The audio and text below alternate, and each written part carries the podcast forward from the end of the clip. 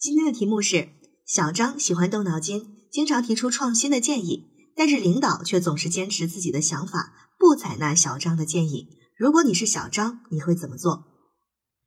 这样的题目啊，大家首先要去从自身找问题。有些同学一上来就会回答说，领导坚持自己的想法，不采纳我的想法，来说明领导啊不具有创新性。但是我们要想一下，创新的建议一定具有可行性吗？一定符合我们单位的实际吗？也不一定。我们在人际沟通题目当中，要首先从自己的身上去寻找一些问题，是不是我们提的建议仅仅是创新了，但是不太符合单位的实践，或者是不太具有可行性呢？那领导不采纳我们的建议，他有自己的想法，是不是他能够更好的从实际出发啊？我们要去完善和改进自己的想法。如果好，你的想法真的非常的有道理，非常的棒。我们也可以更好的去和领导进行一个解释和沟通，诶，把这个想法给他说清楚。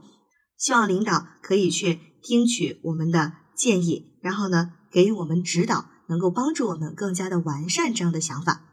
好，接下来考生开始答题。遇到题目当中的这种情况，我会全面的分析，冷静的思考，虚心的听取领导的想法和意见，继续开动脑筋，完善自身的建议，使其兼具创新性与可行性。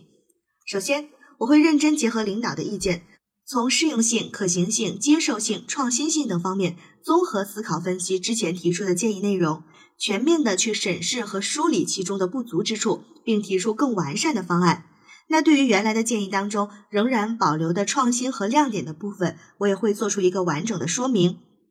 由于我工作经验尚浅，可能思考呢具有局限性，也不太了解单位的实际情况。那在这个过程当中，我会虚心向有经验的同事们请教，请他们帮助和指正，帮助我提高修改建议的这个效率和质量。其次，我会将完善之后的建议方案呈交给领导审阅。一方面向领导会说明具体在哪些方面做出了修改，希望可以再次听取领导的意见和指导，并且表示呢会继续完善。另一方面，也会把自己仍然觉得不理解的内容，委婉而真诚地向领导提出请教，并认真记录好领导的意见和建议。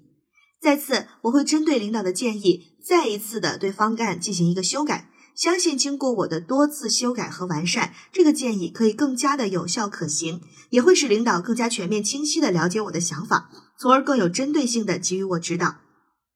最后，在今后的工作当中，我会更积极的勤思勤问勤实践，发挥创新的优势，提高个人的工作能力，并且经常主动的向领导汇报工作进展，建立工作的默契，学习领导的经验和思维方式，提高工作效率。以帮助领导更好的完成工作，从而保证单位工作高效的运行。考生答题完毕。